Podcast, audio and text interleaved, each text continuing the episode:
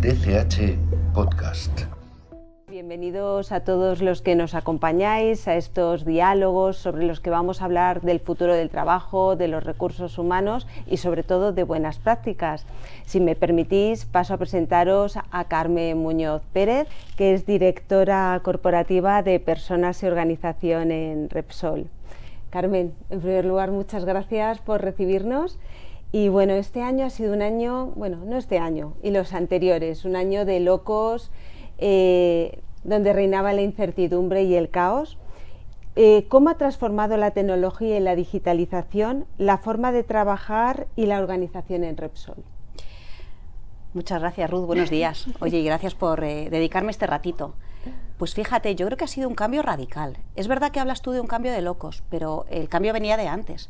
Y es un cambio radical porque te encuentras en un momento en el que apoyando en esto tan amplio que hablamos de la, digitalización y la tecnología, que hablamos de nuevas herramientas, pero también forma de digitalizar procesos, información mucho más basada en datos, pues es verdad que te encuentras en un momento en el que eh, te ves obligado a transformarte muy aceleradamente. En nuestro caso, en el caso de Repsol, además, yo creo que se junta la tormenta perfecta, porque tienes todo nuestro eh, compromiso de transformación en términos de nuestro plan estratégico y nuestro compromiso con ser una empresa neutra en emisiones en el año 2050, con todo lo que se te viene además de impulso de la digitalización. ¿Eso qué te obliga? Bueno, pues al final te obliga a hacer un cambio eh, radical en todas las dimensiones. A mí me gusta hablar de cambio organizativo, cambio de modelos operativos y cambio de la forma de trabajar. Pero el impulso te viene todo esto por el negocio.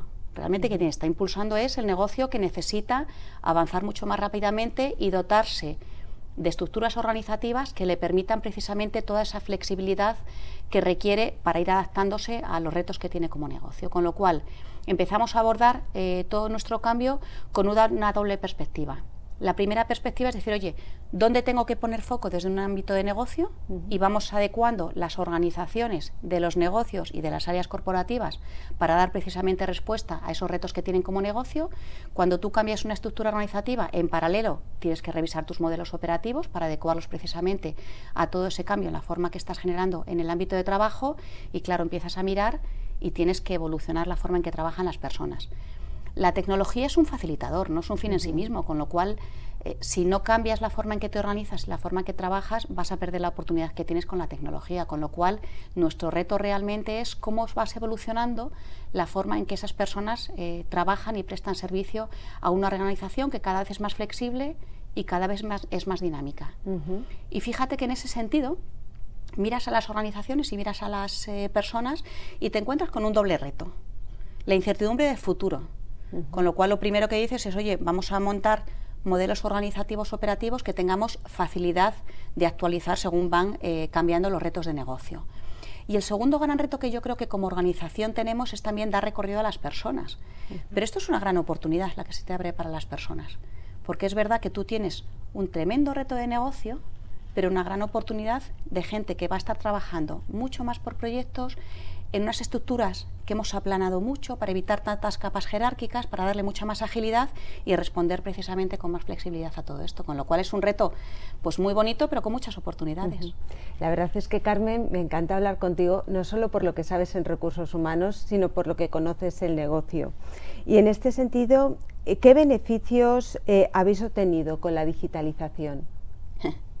Vamos a ver, nosotros somos una empresa entonces, lo primero que tienes que, tener muy en claro y muy en perspectiva cuando arrancas un programa de digitalización es eh, qué beneficios tienes en términos económicos.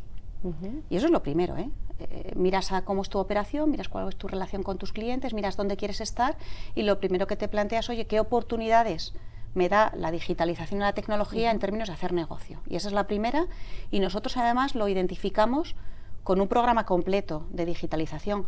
No lo hemos arrancado de una forma eh, dispersa o desconexa en términos de iniciativas particulares de negocio. Lo que arrancamos en el año 2016 fue un planteamiento global con un programa de digitalización que tenía unos objetivos muy claros en términos de dedicación de recursos y de rentabilidad de esos recursos.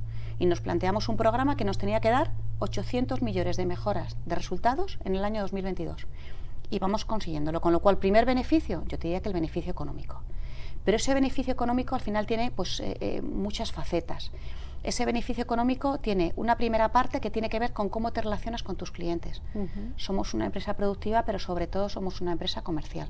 Con lo cual, el primer beneficio es cómo vas aproximándote una forma mucho más eficiente de conocer a tus clientes, de aprovechar toda esa información y esos puntos de interacción que tienes con tus clientes para precisamente cubrir mejor sus necesidades y aprovechar más la rentabilidad que puedes sacar de cada uno de ellos.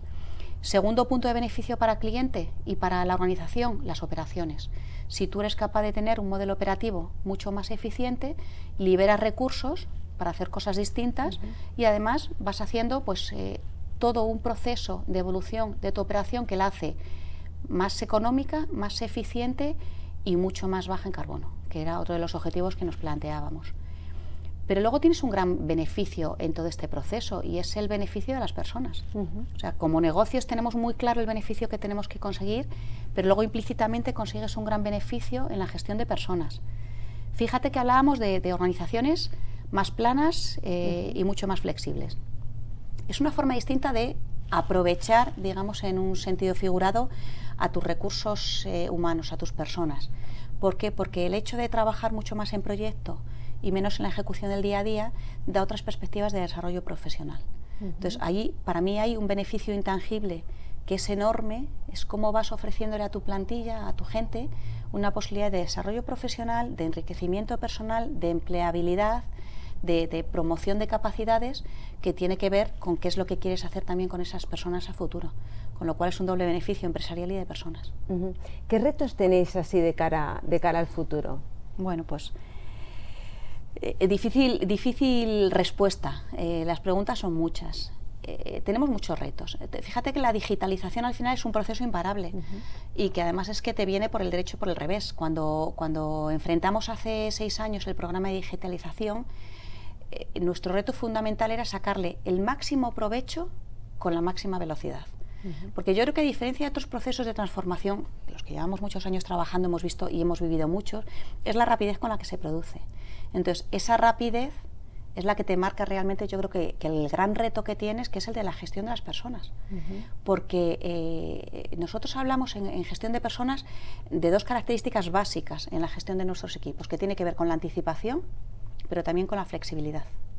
Anticipación, porque tienes que estar cada vez más programado para ver qué es lo que se te viene por delante en seis meses, en un año, en cinco años, ir eh, proyectando tus necesidades de plantilla pero por otro lado flexibilidad, porque tienes un nivel de incertidumbre tan elevado que no es muy fácil eh, predecir y programar qué es lo que vas a necesitar dentro de un año y digo dentro de cinco años, porque los negocios cambian mucho, la tecnología evoluciona muchísimo y hasta las formas de trabajar tienen que ser infinitamente más flexibles para poder tenerlo todo muy programado, con mucha anticipación, pero luego ir ajustando constantemente en función de lo que se te viene por delante.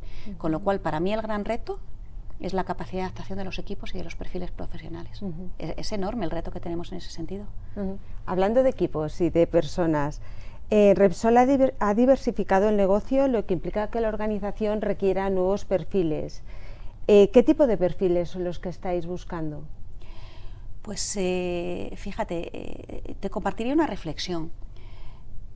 Repsol ha tenido un modelo de incorporación históricamente de personas pues muy por la base, perfiles generalistas, eh, profesionales jóvenes muy potentes, que luego íbamos formando pues, eh, de forma eh, paulatina según íbamos evolucionando. Ahora te encuentras con necesidad de acelerar la transformación muy rápidamente y por tanto de acelerar los perfiles que requieres muy rápidamente. Con lo cual aquí trabajamos en tres líneas muy distintas. Una tiene que ver con la capacitación interna y efectivamente tenemos muy buenos profesionales y el gran reto es ser capaz de evolucionar a muchos de esos profesionales en disciplinas y en dimensiones muy distintas. Y ahí tenemos unos programas muy potentes de, de reskilling y de upskilling en distintas eh, dimensiones y tecnologías. Hay una parte de capacitación en digitalización, que tenemos todo un programa de capacitación en digitalización muy potente para todas las capas de la organización, empezando con los managers, y empezamos con pues, un programa eh, muy bonito hace cinco años que lo llamamos Digital for Leaders, porque necesitábamos un modelo de liderazgo distinto pero por otro lado también estamos capacitando a nuestras personas en otras eh, habilidades y disciplinas que tienen que ver pues, hacia dónde estamos yendo. Te pongo un ejemplo. Tenemos ingenieros eh, excelentes en el área de exploración y producción hemos aprovechado muchas de esas capacidades para nuestro negocio de renovables con una capacitación que tiene que ver con movilidades eh, dentro de lo que son posiciones laborales y formación ad hoc para realmente que evolucionen hacia lo que necesitamos. Y esa es la primera fuente y la que a mí me parece más bonita, porque es aprovechar todo el potencial interno para dar respuesta al reto que tenemos en esa transformación como negocio. Segundo punto, oye, tenemos que ser capaces también de reconocer que no siempre tenemos las capacidades oportunas en el momento oportuno y eso te requiere muchas veces ir a contratar fuera, contratar fuera de forma muy quirúrgica perfiles muy particulares que tienen que tener unas características técnicas. Para nosotros cada día es más importante la carrera de conocimiento en sentido amplio y son perfiles muy particulares, bueno, que podrías formarlos internamente seguro, pero a lo mejor necesitas 10 años, no tenemos, no tenemos 10 años, con lo cual vas incorporando, pero de forma muy particular y muy precisa, gente específica, pues en determinadas disciplinas digitales, en determinadas disciplinas de negocio que tienen mucho que ver con tecnólogos pues en ámbitos tan particulares como la economía circular, el hidrógeno, los biocarburantes, particulares eh, disciplinas. Y luego, para mí, la tercera vía de acceso, que es muy interesante también, es cómo sigues incorporando gente muy joven, con muy poquita, muy poquita experiencia, te diría que casi cero, pero con la capacidad de evolucionar y de adaptarse. Y son las tres vías que tenemos ahora mismo en, marcha, en la incorporación precisamente y en la evolución de ese talento que requerimos para hacer frente a nuestros retos como compañía y a nuestros retos de plan estratégico. Entonces es un reto muy bonito. Sí, la verdad es que eh, solamente me queda decirte eh, en mi nombre en particular y el de DCH mm, bueno, muchas gracias Carmen por tu tiempo y por eh, indicarnos y darnos toda tu experiencia, todos sus conocimientos. Simplemente comentaros a todos que nos vemos eh, muy pronto. Muchísimas gracias a todos por acompañarnos. Pues muchas gracias Ruth y muchas gracias a DCH.